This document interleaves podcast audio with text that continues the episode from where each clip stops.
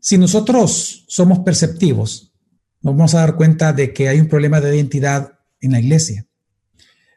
Muchos actualmente no pueden describir lo que es la iglesia.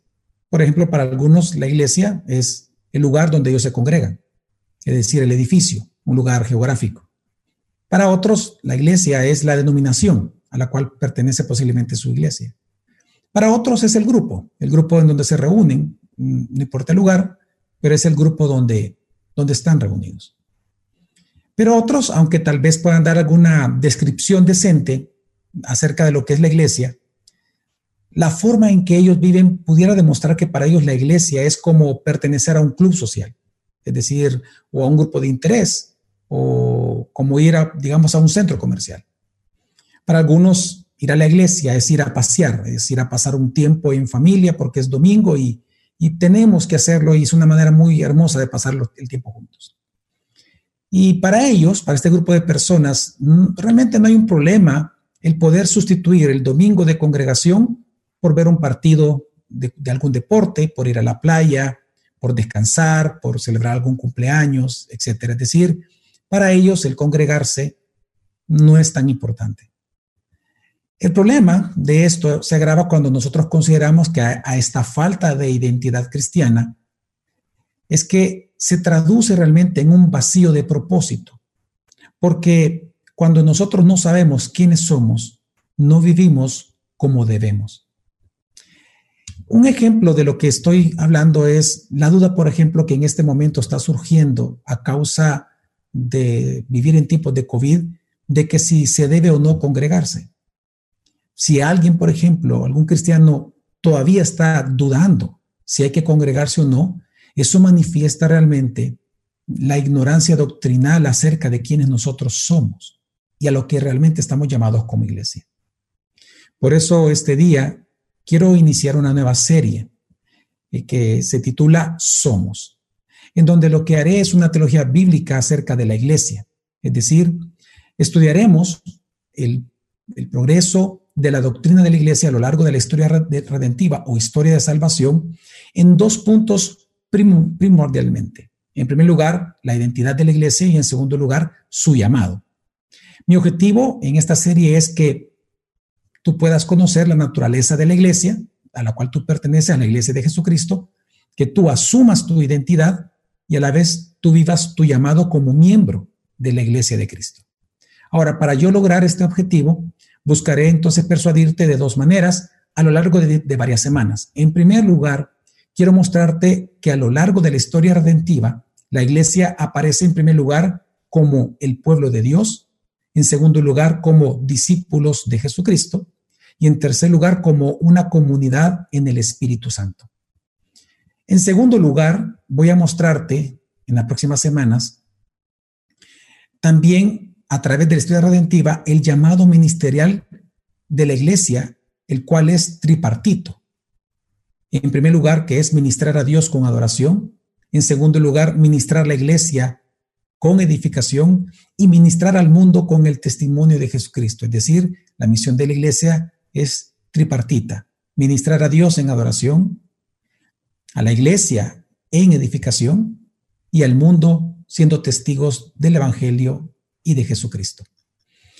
Pero este día entonces yo quiero iniciar esta serie con el tema Somos la iglesia como el pueblo de Dios. Así que cuando nosotros observamos a lo largo de la historia de salvación, realmente la iglesia es llamada pueblo de Dios. Vamos a ver en este momento de dónde surge eh, este tema del pueblo de Dios y qué es lo que significa realmente. A lo largo de la historia de salvación vemos que la iglesia es llamada pueblo de Dios muchas veces.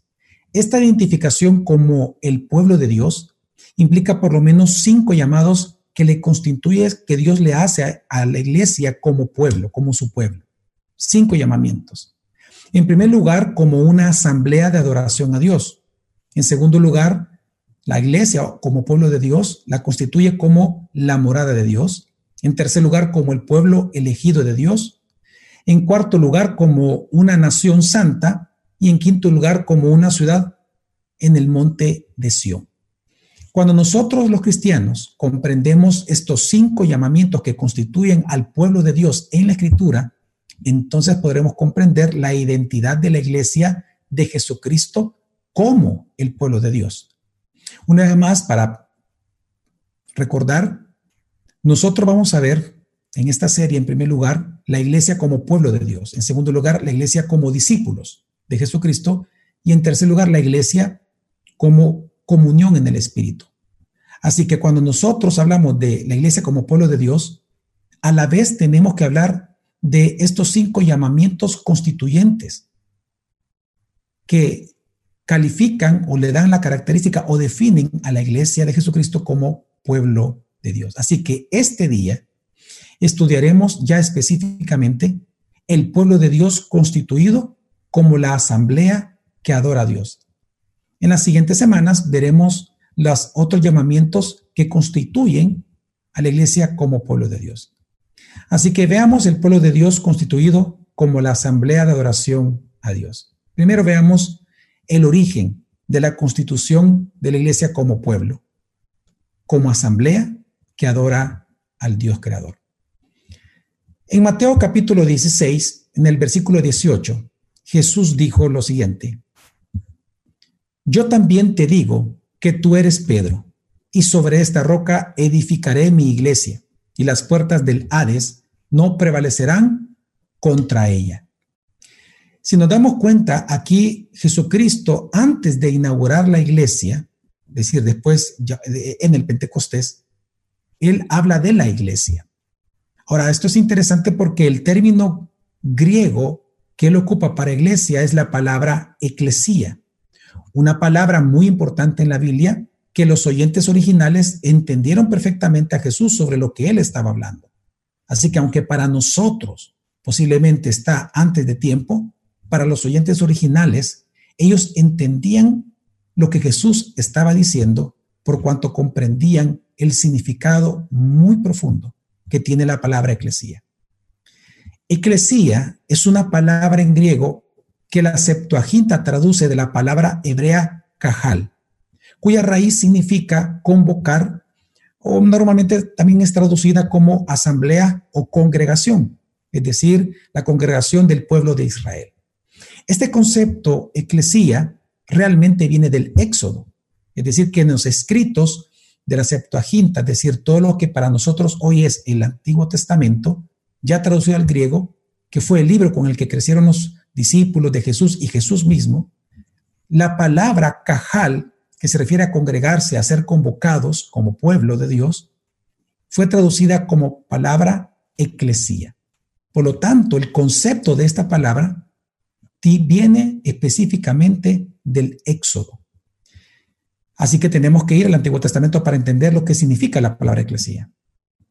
Cuando Dios envió a Moisés a hablar con Faraón, si recordamos, el mensaje en Éxodo 7, 16 nos dice que parte del mensaje que Moisés tenía que dar a Faraón fue el siguiente. Deja ir a mi pueblo para que me sirva en el desierto. Este servicio que está mencionando aquí Dios era realmente una convocatoria de Dios o una reunión que Dios estaba convocando o una asamblea que Dios estaba convocando en el desierto para la adoración a Dios. Ya en el contexto egipcio, esto implicaba un cambio de señorío. Por eso es que Faraón se opuso a dejarlo salir. Porque si ellos adoraban a Dios, eso significaría, en el contexto de Egipto, que ellos ya no serían pueblo de Faraón, sino el pueblo de Dios. Por eso que él no los dejaba salir. Pero a esta convocación de Dios ya en el Éxodo, al pueblo de Dios, de ir al desierto para un servicio de adoración, es que se le definió como cajal en el hebreo y como eclesía ya en el griego. Un ejemplo de que, este, de que esta fue la definición que comenzó a ocuparse a raíz de esta convocatoria que Dios estaba haciendo a los hebreos para ir al desierto a celebrarles servicios o servicio de adoración a Dios, lo encontramos, por ejemplo, en Deuteronomio. En Deuteronomio capítulo 18, versículo 16, dice, esto es conforme a todo lo que pediste al Señor tu Dios en Horeb el día de la asamblea.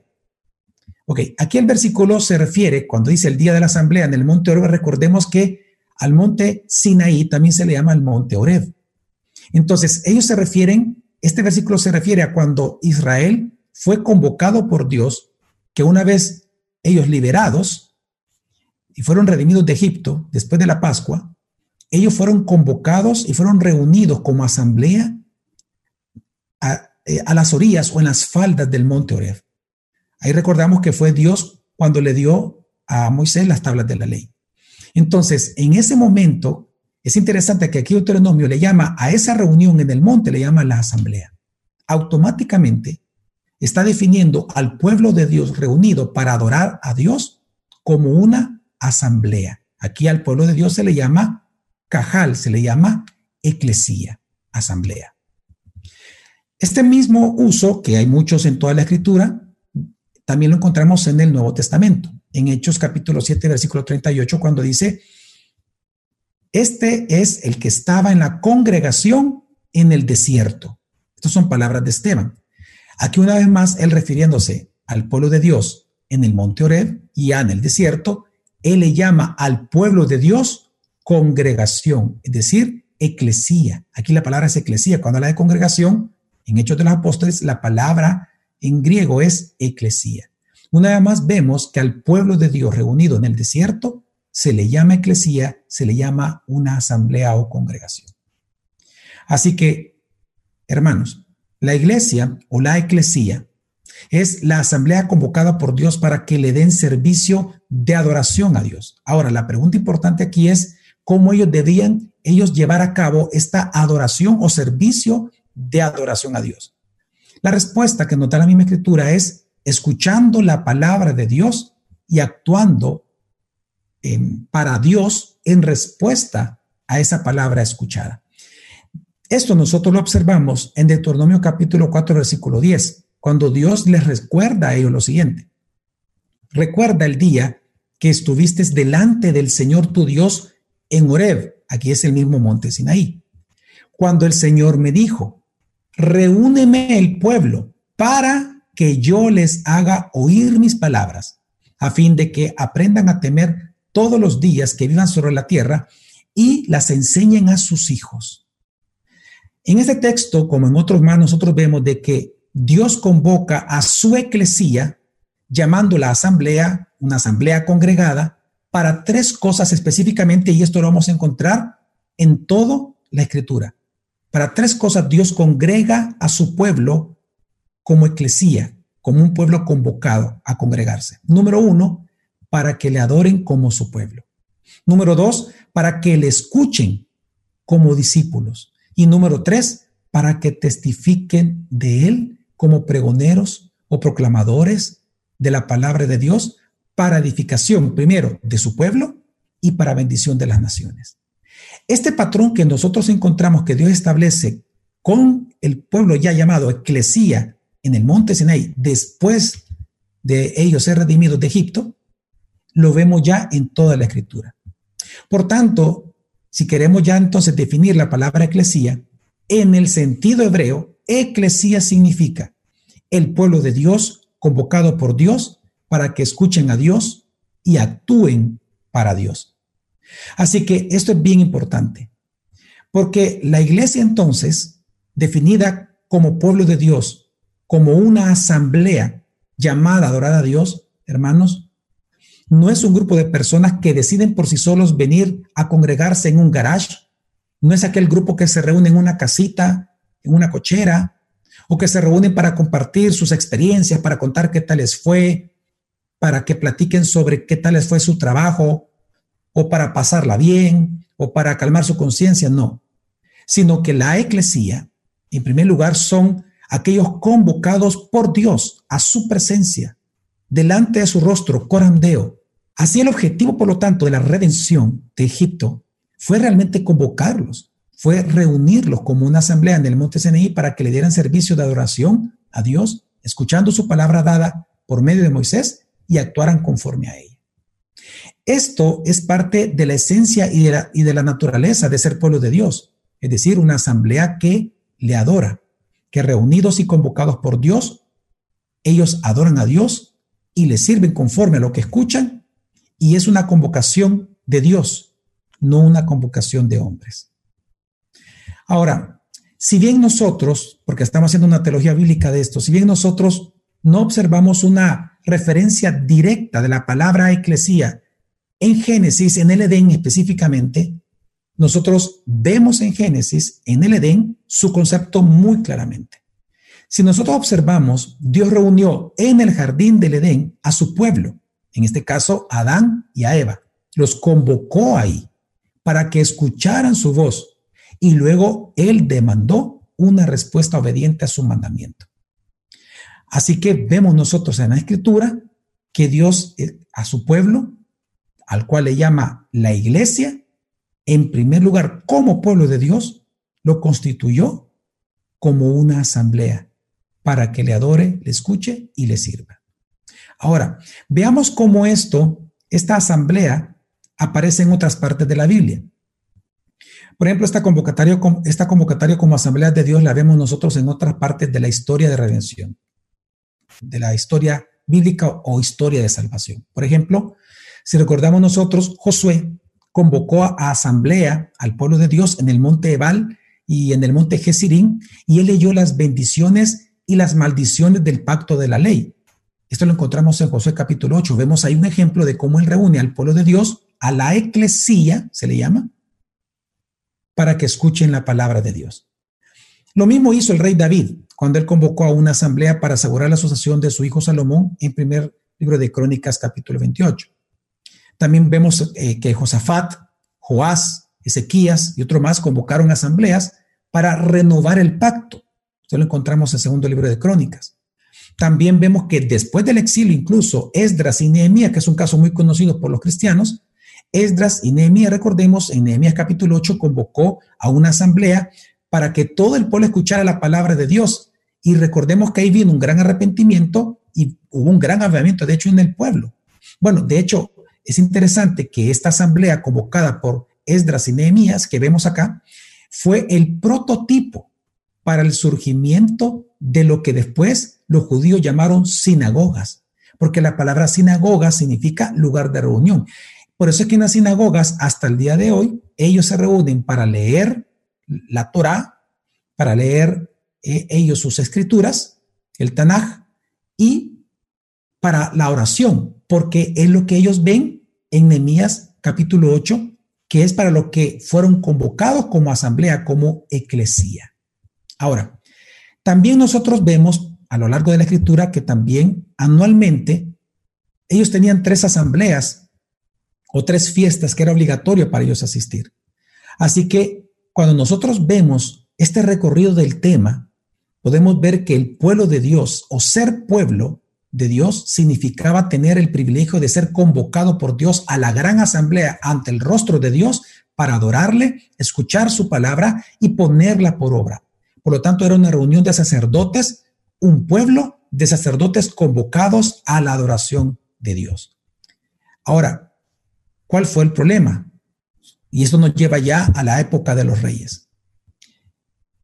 Realmente cuando nosotros seguimos la historia de salvación en la Biblia, vemos de que Israel como pueblo falló en su llamamiento sacerdotal. La unidad de adoración se perdió cuando, por ejemplo, Jeroboam en el reino del norte eh, puso una imagen de becerro de oro en Betel para prohibir a los del reino del norte ir al reino del sur, a Judá, a adorar a Dios en el templo. Posteriormente, no solamente entonces el reino del norte perdió la adoración a Dios, la corrompió, sino que también a los años Judá, a través de la idolatría, destruyó por completo la adoración de Dios en el templo.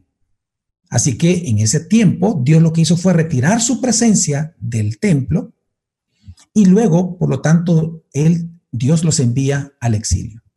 Ahora, si nosotros seguimos la historia redentiva, entonces es ahí y por esa razón llegamos a la época de los profetas.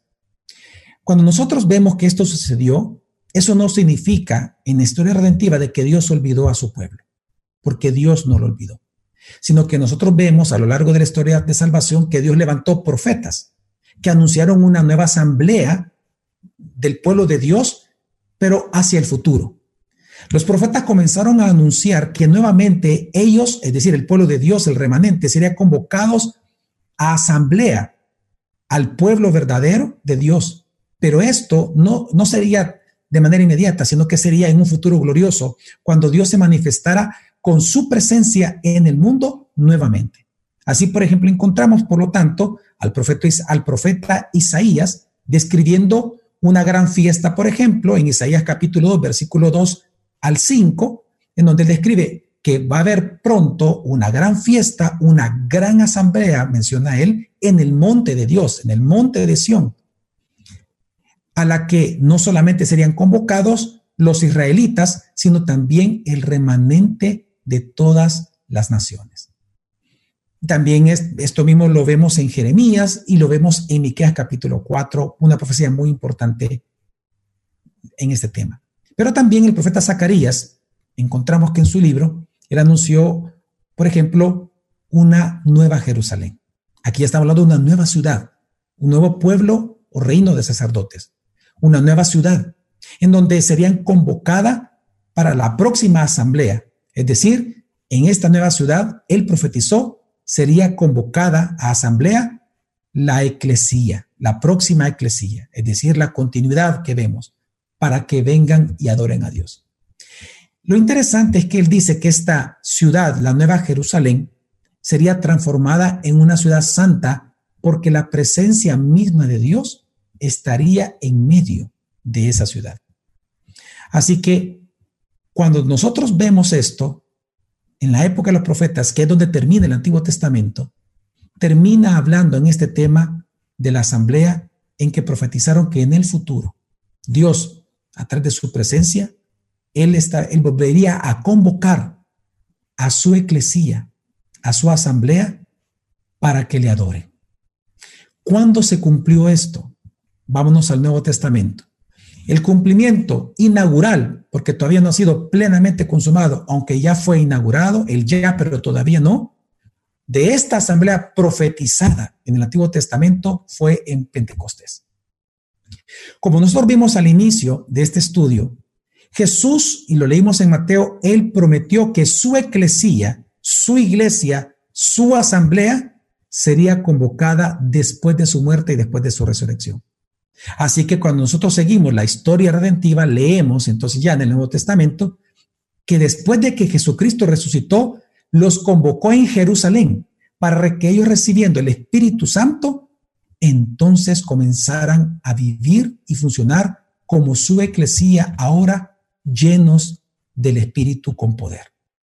Ahí en Pentecostés, hermanos, es que se cumplen las profecías de Joel capítulo 2, 28 al 32, que lo sabemos, pero también se cumple la profecía de Isaías capítulo 2 y la de Miquea, que es la misma, capítulo 4, cuando habla de que habría un tiempo en que de todas las naciones habría un remanente que serían convocados a la asamblea para que una vez más el pueblo de Dios lo adorara delante de él. Y eso se cumple en Pentecostés. Por eso es que en el primer sermón habían de muchas naciones representados y se convierten escuchando en la predicación de Pedro. Así que lo que vemos nosotros en Pentecostés es el tiempo de cosecha escatológica de almas. Y vemos que esta este tiempo o esta cosecha escatológica de almas, hermanos, comenzó, ha comenzado, lo que también se llama los postreros días. Por lo tanto, el llamado del Evangelio ahora es creer, arrepentirse e invocar el nombre de Jesucristo. El llamado es a reunirnos como asamblea de Dios, como asambleas, como una asamblea de adoración para adoración del Señor como pueblo. Ahora, por lo tanto, la Iglesia de Jesucristo se le asigna el título de Asamblea Real de los Creyentes, ya en el Nuevo Testamento, a través de la palabra eclesía. Esto lo vemos en varios textos, 1 Corintios 11, 18, 1 Corintios 14, 19, 1 Corintios 14, 23. Ahora, esta imagen de la iglesia como una asamblea de adoración a Dios también se presenta realmente con mayor fuerza en el Nuevo Testamento en un pasaje específico y es Hebreos 12. En Hebreos 12 ahí se nos dice a nosotros que la asamblea en el monte Sinaí, profetizada por Isaías, por, por Ezequiel y por Miqueas, aquello se cumple con Jesucristo. Pero también se nos dice y se nos narra de, manera, de la manera siguiente. Se nos dice que la asamblea que nosotros observamos, no en el monte de Sión, perdón, sino que en el monte Sinaí, es decir, en el monte que también llamado Oreb, vemos que provocó un miedo a, las personas, al pueblo hebreo, por los fenómenos físicos, materiales, naturales, que acompañaron a la manifestación de Dios en el monte. Recordemos, ¿verdad? Humo, este, eh, los rayos, eh, los truenos. Hebreos 12 dice que en esta asamblea lo que vemos es miedo en la asamblea. Pero luego él dice en Hebreos 12 que ahora nosotros somos convocados ya, en el, ya no en el monte Sinaí, sino que en el monte de Sión, la ciudad celestial, el santuario de la ciudad eterna de Dios, que es la profecía que le mencionaba cumplida, inaugurada profetizada por Miqueas 4 e Isaías 2. Así que esto fue inaugurado en Pentecostés. Así que cuando nosotros nos congregamos, según Hebreos 12, como iglesia local, cada uno en sus iglesias locales, hermanos, lo que, está, lo que sucede ahí, no importa cuántos se congreguen, todos los que estamos ahí estamos ante el trono real de Dios. Porque no es una metáfora lo que está hablando Hebreos 12, es una realidad. Dice, ya no estamos en el monte Sinaí, sino en el monte de Sión, en la ciudad santa, donde Dios mora. Y estamos delante del trono de Dios. Estamos en la asamblea de los santos para escuchar la palabra de Dios, para adorarle y para ponerlo por obra. Vamos a leer el texto, hermanos. Lo voy a mencionar, Hebreos capítulo 12, del 18 al 24.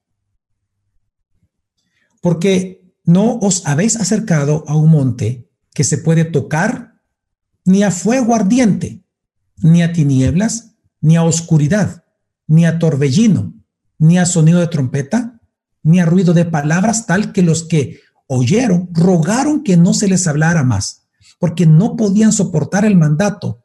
Si aún una bestia toca el monte, será apedreada. Tan terrible era el espectáculo que Moisés dijo, estoy aterrado y temblando. Vosotros, en cambio, os habéis acercado al monte Sión y a la ciudad del Dios vivo, la Jerusalén celestial, y a miríadas de ángeles, a la asamblea general e iglesia de los primogénitos, que están inscritos en los cielos, y a Dios, el juez de todos, y a los espíritus de los justos, hechos ya perfectos, y a Jesús, el mediador del nuevo pacto y a la sangre rociada que habla mejor que la sangre de Abel. Hermanos, este hermoso texto nos está enseñando que cada vez que nosotros nos congregamos, estamos reunidos con lo que se llama la iglesia triunfante. La iglesia triunfante se le dice a aquella iglesia que está compuesta por todos los que ya murieron como creyentes en toda la historia y que por lo tanto están en el cielo. Así que Hebreo lo que está diciendo es que nosotros, cada vez que nos congregamos los domingos, los miércoles, es decir, en el lugar donde Dios nos ha pedido que nos congreguemos para adorarle, en el que Él nos, nos convoca como asamblea, cada vez que nos congregamos, hermanos, Hebreos asegura y afirma que nos congregamos con la iglesia, con la iglesia triunfante con la iglesia que está en los cielos. Pero también dice que estamos reunidos con la iglesia militante. La iglesia militante somos nosotros, los que estamos todavía en la tierra. Así que lo que dice Hebreos 12 es que no importa si tú en tu iglesia local hay 50 miembros o hay mil, dos mil, cinco mil miembros, no importa cuántos miembros haya. Lo que te dice la escritura es que cuando tú te reúnes ahí, están reunidos con la iglesia triunfante, es decir, están reunidos en ese domingo mientras está predicando el pastor, pues quien está escuchando, dice ahí Hebreos, es Moisés, Noé, Abraham, Job, Ruth, Noemí, David, Pablo. Es decir, lo que está diciendo no es que ellos estén escuchando literalmente, porque obviamente no son omnipresentes, pero lo que está diciendo es que espiritualmente, de una manera misteriosa que solo Dios sabe, lo que sí asegura la Escritura, es que estamos reunidos con ellos, ellos con nosotros cada domingo. Toda la iglesia triunfante de toda la historia que actualmente se encuentra en los cielos. Ellos están reunidos. Y dice Hebreos 11, versículo 40, que ellos se reúnen con nosotros los domingos para aprender de nosotros, para perfeccionarse. Ahora, pero también están ahí los ángeles viéndonos, dice, porque estamos delante de una miríada de ángeles. Pero a su vez, dice, estamos reunidos espiritualmente con la iglesia de cada país en el mundo, de cada nación. Congregarnos no es cualquier cosa. Congregarnos es aceptar el llamado y la convocatoria de Dios adorarle en un lugar específico, para escuchar su palabra como sus discípulos, para luego testificar como maestros el Evangelio de Jesucristo al mundo. Por lo tanto, la historia de la iglesia, hermanos, viene desde Génesis. Viene la historia de la iglesia como pueblo de Dios, constituido como una asamblea que se reúne.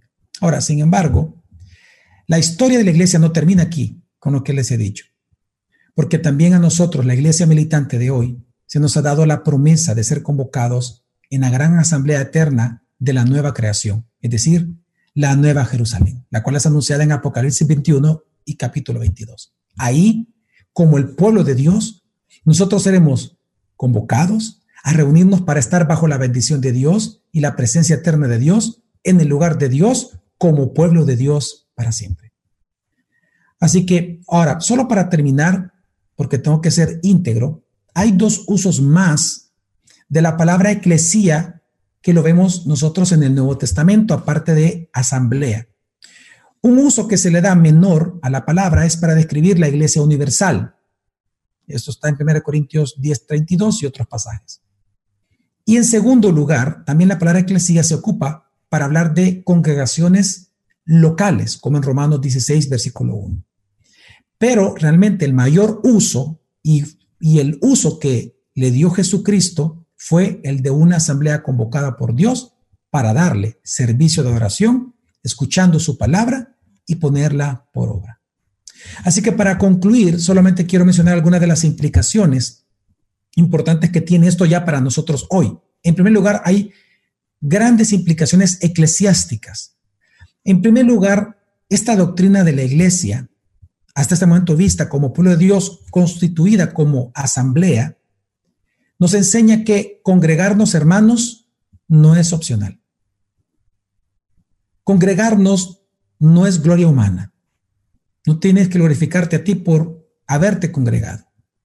Congregarnos es una convocatoria santa, divina, que Dios nos hace todos los domingos no es opcional. Es la convocatoria de nuestro Redentor, como el Redentor del pueblo judío de Egipto, llevarnos ya no a un monte como leímos en Hebreos, sino al monte de Sión, a la ciudad santa. Estamos delante del rostro de Dios, reunidos con la iglesia triunfante y con la iglesia militante universal de todo el mundo. Coramdeo delante del rostro de Dios para adorarle. No es una opción congregarnos. Es una convocatoria divina a reunirnos. En segundo lugar, esto nos enseña que no congregarse por tanto es pecado. Claro, cuando hacemos con negligencia. Por eso que leemos el mandamiento que no debemos dejar de congregarnos como algunos tienen por costumbre, que lo dice también el mismo libro de Hebreos.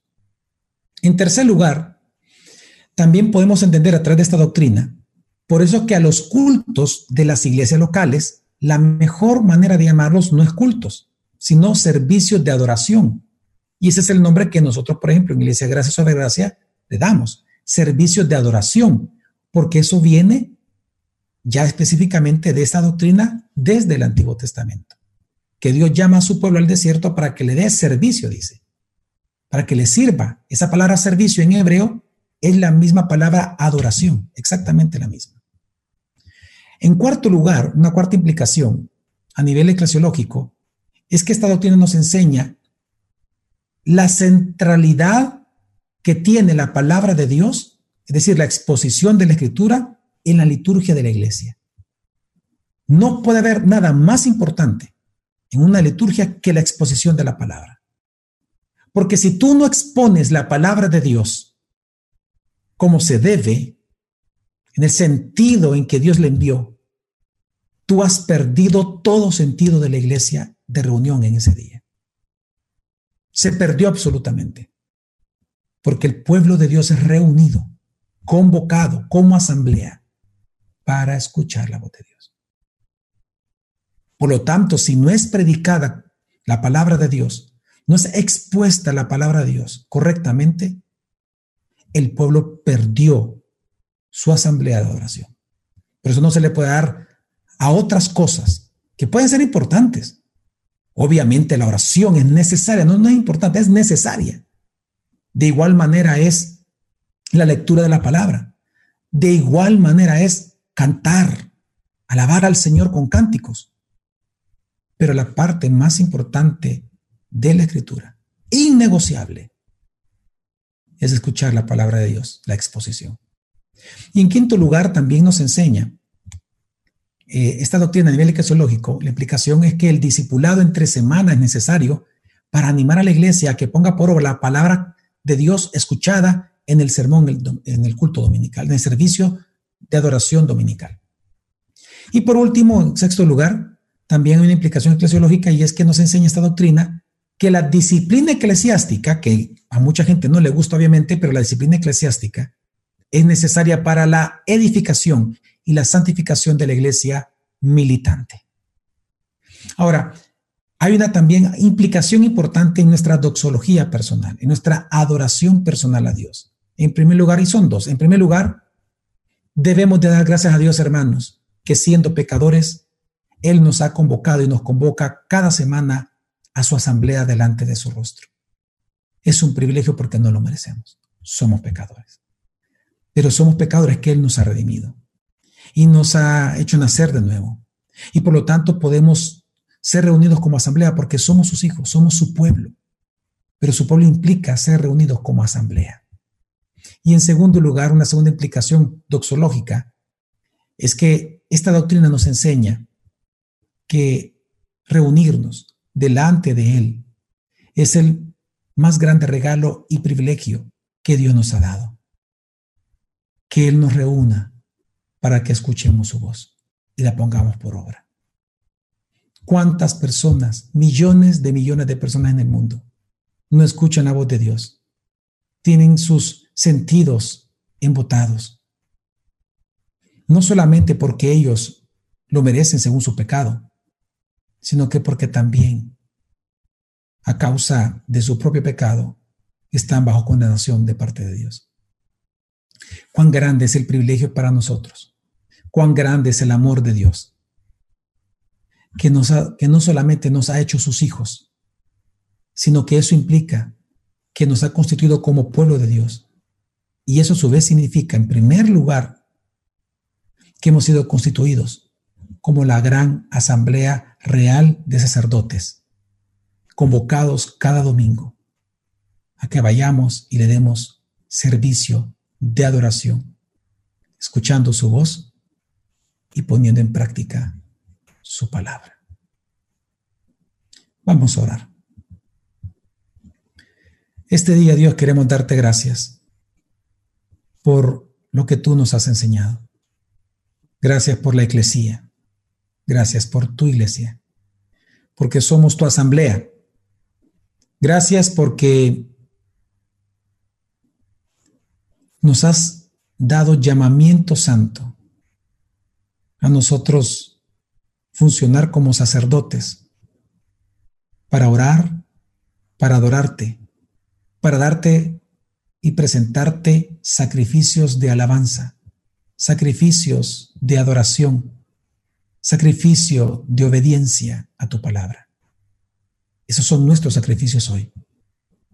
Gracias al eterno y para siempre sacrificio de Jesucristo en la cruz. Gracias porque como iglesia militante en el mundo, somos tu asamblea llamados a testificar al mundo tu palabra, el Evangelio de Jesucristo. Gracias por ese privilegio. En el nombre de Jesús oramos. Amén. Veamos si hay algunas preguntas. Em, nuestro hermano Julio nos pregunta, ¿qué pasa con aquellos creyentes que no se congregan por muchas excusas, aparentemente justificables, y dicen que ellos escuchan las prédicas por TV o Internet y que allí se reúnen con Dios y allí se edifican con amor y dedicación? ¿Qué pasa con ellos? Estas personas que ponen de excusa no ir a la iglesia, sino que conectarse virtualmente, precisamente, hermano, en parte por ese fenómeno que se está dando hoy en día, es que quise hacer esta serie, porque significa que ellos no comprenden lo hermoso, y, voy a ocupar esta palabra porque lo voy a demostrar más, más adelante, que Dios mismo le llama a su iglesia, su eclesía, que es hermosa en un salmo. Así que cuando una persona no comprende lo hermoso, lo agradable, mirad cuán bueno y cuán delicioso es habitar los hermanos juntos, armonía. Ahí está hablando de asamblea. Está hablando de asamblea. Está hablando de eclesía. Cuando una persona pone de excusa que la reunión virtual es la asamblea, es que él se está reuniendo con la iglesia, es porque no conoce esta doctrina y necesita ser adoctrinado. Y por eso es que estamos haciendo esta serie. Precisamente por tu pregunta lo estamos haciendo. Es uno de los grandes objetivos que mencioné al inicio que, las personas puedan identificarse con quienes somos, por eso se llama somos, somos la iglesia, entender quiénes somos, qué somos, y nuestra respuesta tiene que ser conforme a eso.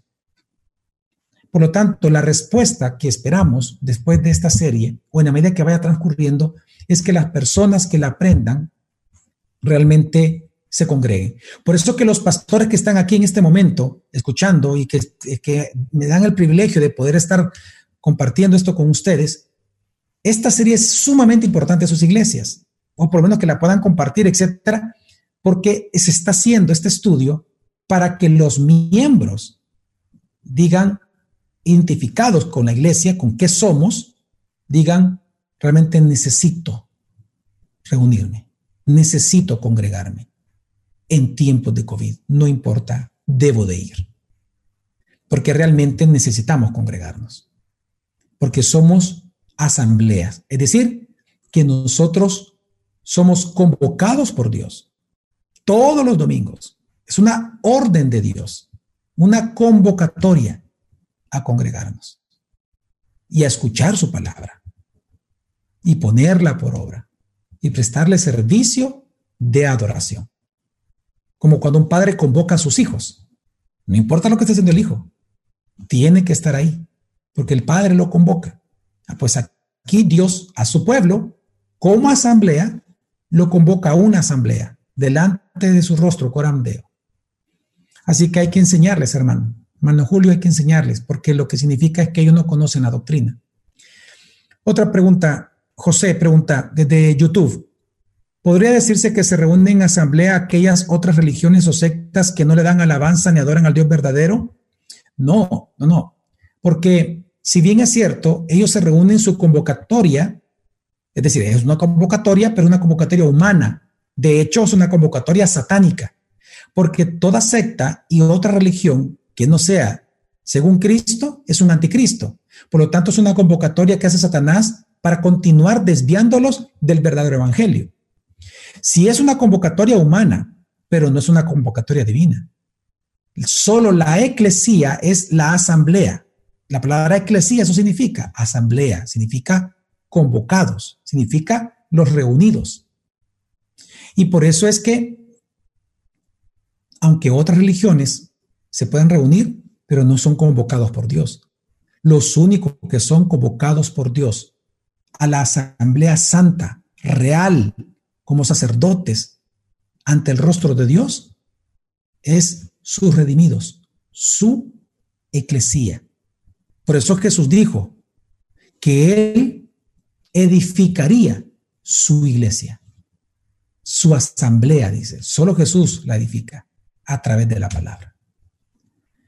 También otra pregunta. Gracias, hermano José. Hernán, pastor, dice, también desde YouTube, ¿se puede hacer Santa Cena en línea como asamblea? Gracias por tu pregunta porque me permite responder algo tan importante. Te lo agradezco. No, la respuesta es no. No se puede, en absoluto. Primero porque en la cena del Señor se requieren ya oficiales que oficien la cena, como Jesús la ofició. Entonces, tienen que ser los ministros ordenados. Solo, los ministros pueden oficiar la cena del Señor. Y segundo, tiene que estar la asamblea reunida, precisamente, y por eso tu pregunta me hace comprender o me hace observar que comprendiste el tema muy, pero muy bien. La asamblea, por ser los reunidos, los convocados, en la cena del Señor lo que hacemos es celebrar los símbolos de una realidad y una realidad de los convocados. Por eso es que la cena del Señor, hablando estrictamente, no la pueden tomar los inconversos, solamente los convertidos, porque son los que participan, porque son la asamblea, los salvos, los redimidos. Así que gracias por tu pregunta, la respuesta es no, no se puede. No se puede alguien solo en su casa decir voy a hacer la cena del Señor con mi familia. Lamentablemente no es así, porque no es una asamblea como tal estricta como eclesía en el sentido, en el sentido de convocados a la adoración específica con un oficial que va a predicar la palabra. Obviamente son eclesía, recordando aquello que Jesús dijo, que en donde dos o más estén reunidos en mi nombre. Por eso es que les dije los otros dos usos de la palabra eclesía al final, que les dije tiene que ser íntegro en explicar los otros dos sentidos. Pero el que estamos viendo hoy en el estudio bíblico es el de asamblea, porque estamos en una teología bíblica de la iglesia. Gracias por tu pregunta. Desde Facebook también Adela dice, usted mencionó la Iglesia Universal y así se le llama la Iglesia Católica. También se considera asamblea a las misas. Una vez más, eh, vamos a hacer importante la aclaración de términos.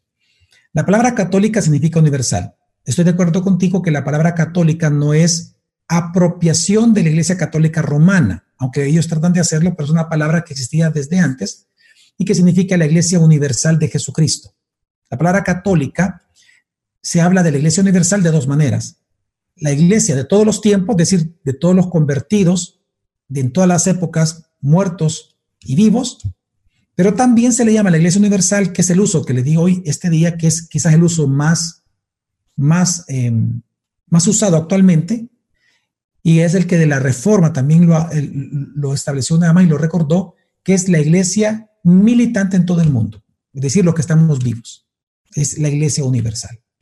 Ahora, definiendo ese término significa que entonces viene la Iglesia Católica, toma el término y le ponen católica romana, incluso hasta cambiaron el credo para ponerlo a su favor, católico romano. O sea, no es el credo que nosotros confesamos, pero es el que ellos tienen.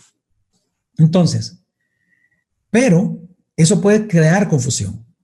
Personalmente, y lo, y lo voy a aclarar, eh, hermana Adela, personalmente, como alguien que viene de ahí, decir, de, la práctica del catolicismo romano, y como fui ordenado como ministro extraordinario de comunión hace, obviamente, veinte y pico de años atrás, ministro extraordinario, los ordinarios son los sacerdotes, extraordinarios son aquellos que eh, tienen funciones dentro de la liturgia, incluso sacramentales, pero no son sacerdotes.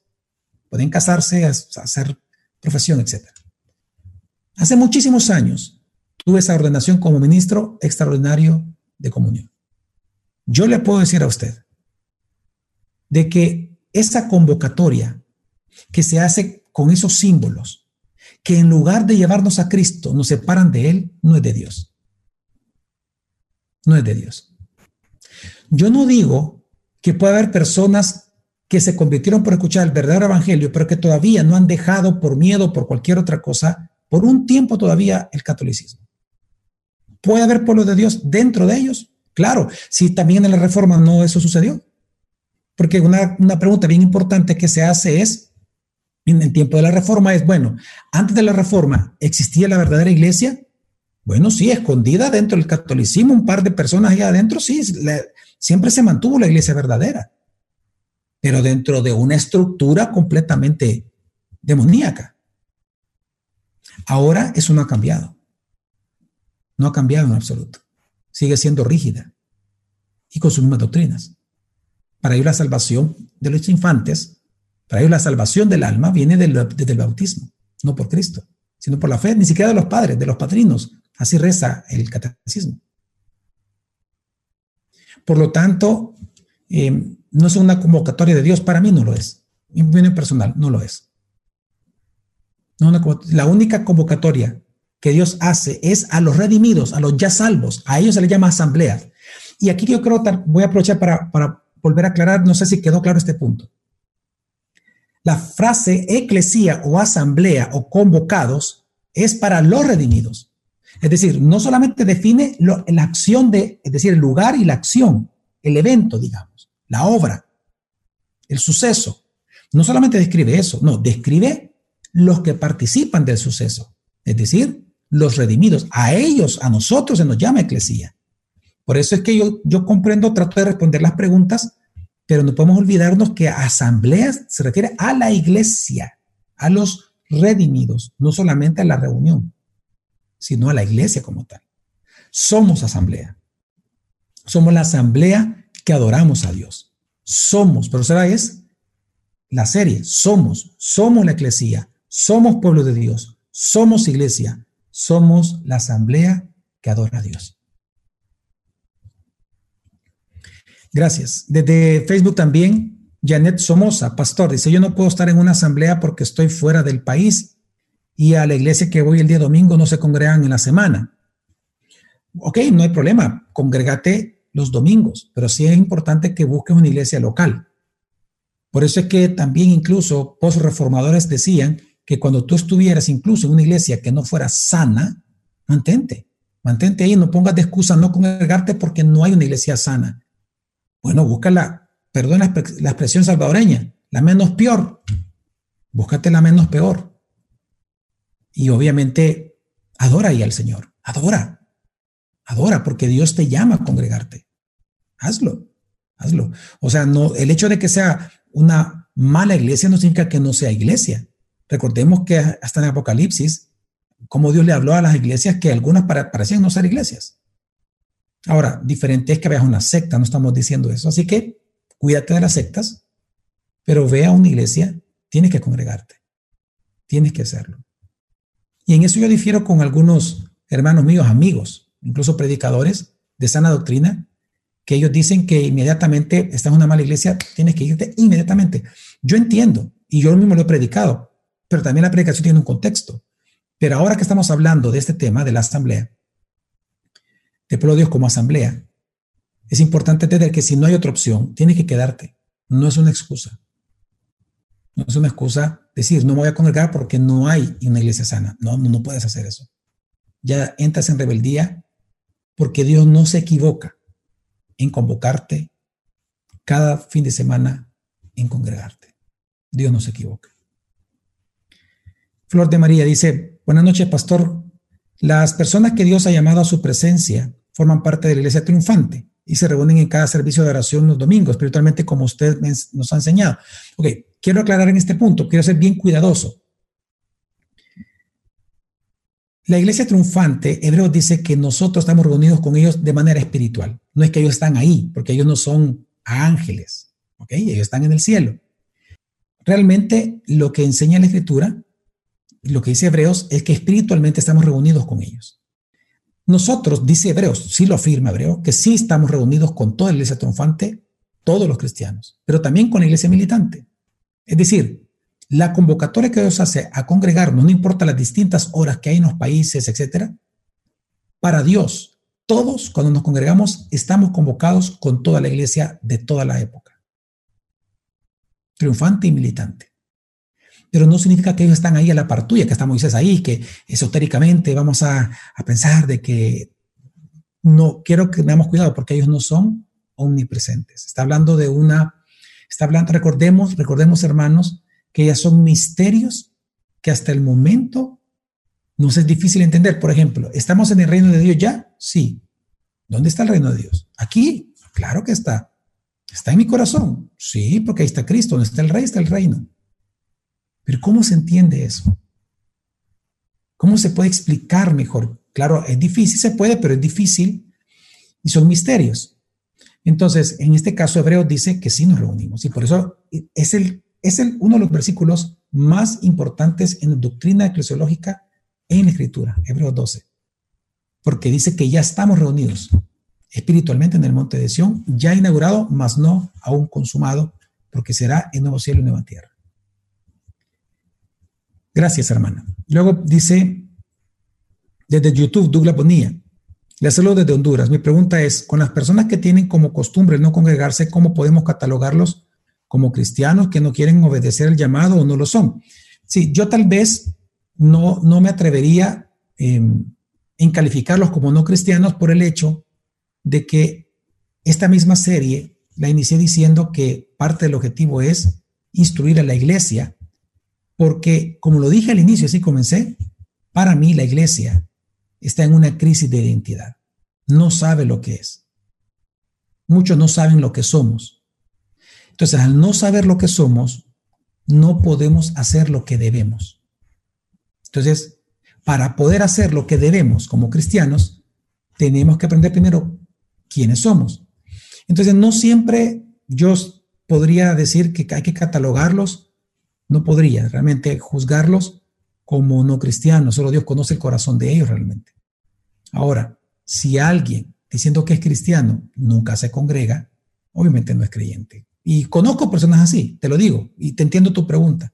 De hecho, hoy estaba hablando con un amigo que es pastor y él me comentaba de una persona que le dijo, mira, es que, eh, eh, no, ¿y qué tal? Pues recordate que, es mi iglesia, mi iglesia, yo siempre, yo la recuerdo y ya sabes que contás conmigo, es mi iglesia. Y tiene más de cinco años de no congregarse. Cinco años. ¿Es cristiano? Yo creería que no. Pero, obviamente, bueno, no lo es, para mí no lo es, quiero ser sincero, no lo es.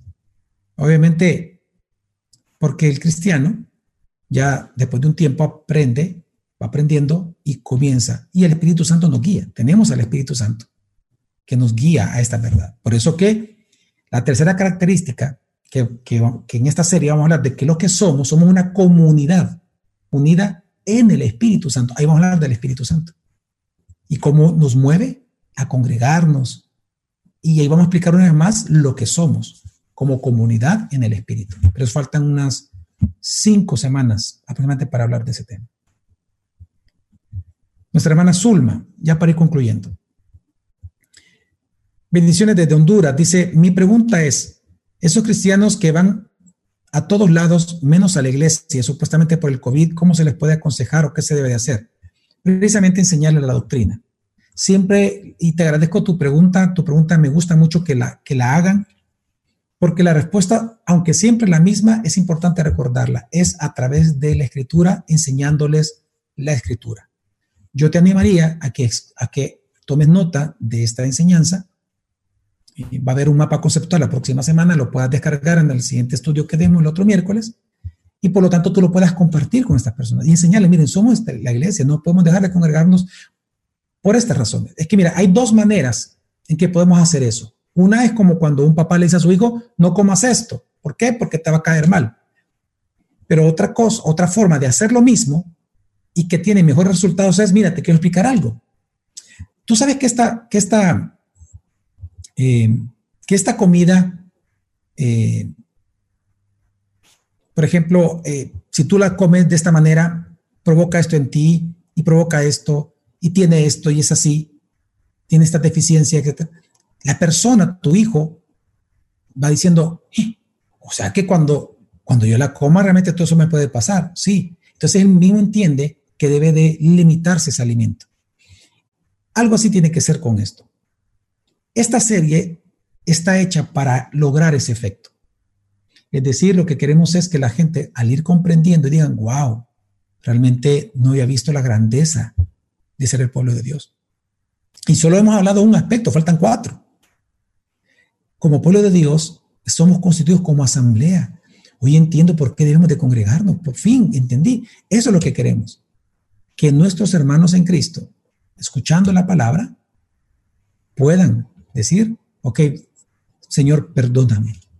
Me tengo que congregar y lo voy a hacer. Quiero adorarte. A ti no había entendido que cada domingo esté reunido con toda la iglesia, triunfante y militante en el mundo, delante de tu rostro para prestarte servicio de adoración, Señor. No lo había entendido.